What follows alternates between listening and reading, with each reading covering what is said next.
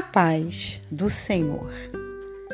Dando continuidade ao declamo do Evangelho de João, e hoje é o capítulo 15 que nos diz assim: Eu sou a videira verdadeira e meu pai é o lavrador.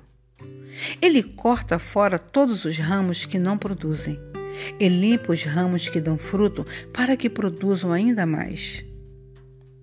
Ele já cuidou de vocês e limpou, para que tenham mais força e utilidade por meio das ordens que eu lhes dei.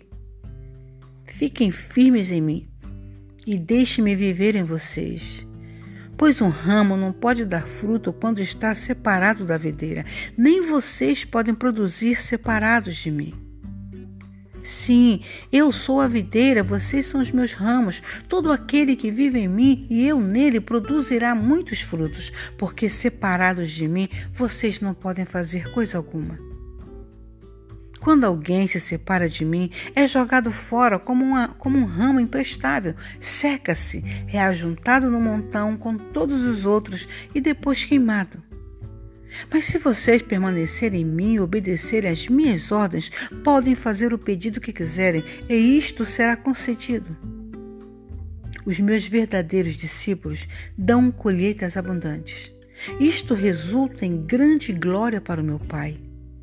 Eu tenho amado a vocês tal como o Pai me amou. Vivam dentro do meu amor. Quando vocês me obedecem, estão vivendo no meu amor, tanto como eu obedeço a meu Pai e vivo no seu amor. Eu lhes disse isto para que vocês fiquem muito alegres. Sim, vocês vão ficar transbordando com a minha alegria. Eu lhes ordeno que se amem uns aos outros como eu amo a vocês. E esta é a maneira de medir o amor. O maior amor é demonstrado quando uma pessoa entrega a vida pelos seus amigos.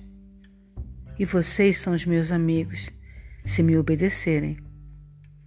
Eu já não os chamo de escravos porque um senhor não tem confiança em seus escravos. Agora vocês são os meus amigos e a prova é o fato de que eu lhes disse tudo que o Pai me disse.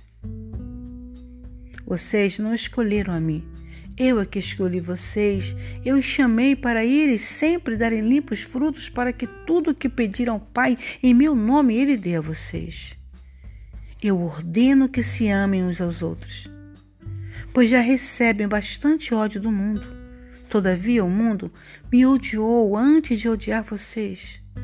O mundo amaria vocês se vocês fossem dele, mas não são pois eu escolhi vocês para saírem do mundo, por isso é que são odiados pelo mundo. Vocês se lembram do que eu lhes disse? Um escravo não é maior do que o seu senhor? Portanto, já que eles me perseguiram, naturalmente perseguirão vocês. E se eles me tivessem ouvido, ouviriam a vocês. O povo do mundo os perseguirá porque vocês são meus, pois eles não conhecem a Deus que me enviou. Eles não seriam culpados se eu não tivesse vindo, nem tivesse falado. Porém, agora eles não têm desculpa pelo seu pecado. Todo aquele que me odiar também odeia meu Pai. E se eu não tivesse feito milagres tão poderosos entre eles, não seriam considerados culpados. Mas desta forma, eles viram tais milagres e ainda odeiam a nós, a nós dois, a mim e a meu Pai. Isto cumpriu o que os profetas disseram a respeito do Messias. Eles me odiaram sem causa. Porém, eu enviarei o Consolador a vocês o Espírito Santo, a fonte de toda a verdade. Ele virá do Pai para vocês e dirá tudo a meu respeito. E vocês também devem falar a meu respeito a cada pessoa, porque vocês têm estado comigo desde o começo. Amém.